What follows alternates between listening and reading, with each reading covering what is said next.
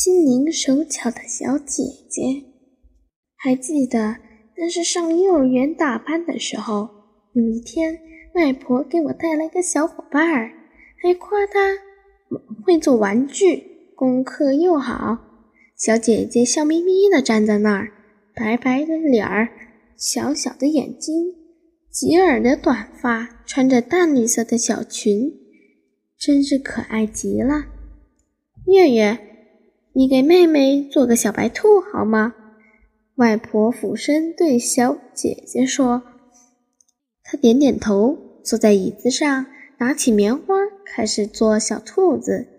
只见月月姐把棉花揉成椭圆形的，又捏出一个头来，剪随着剪子呼呼两声，小白兔便有了三瓣嘴。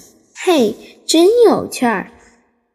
月月姐随手扯起一一撮尾部的棉花，轻轻地理了理，是尾巴！我大我兴奋地大嚷着。月月姐淡淡一笑，剪出四条壮实的小腿。呵，多可爱的小兔！有红珠子吗？我要给小白兔装上眼珠。呀，没没有！我难为的摇了摇头。这不成了瞎眼小兔吗？月月姐想了想，从裤兜里掏出了一截红柔绳，剪成两段，把柔线轻轻地绕在手指上，然后拿下来放在手心里搓了又搓，又缝了几针。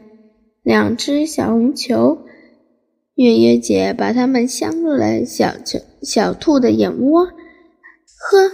这只小兔机灵极了，长长的尾巴，机灵机灵的红领巾、红眼睛，壮实的小腿儿，还有一个神气活现的翘尾的短尾巴。望着这栩栩如生的小白兔，我打心里佩服这位心灵小手巧的小姐姐。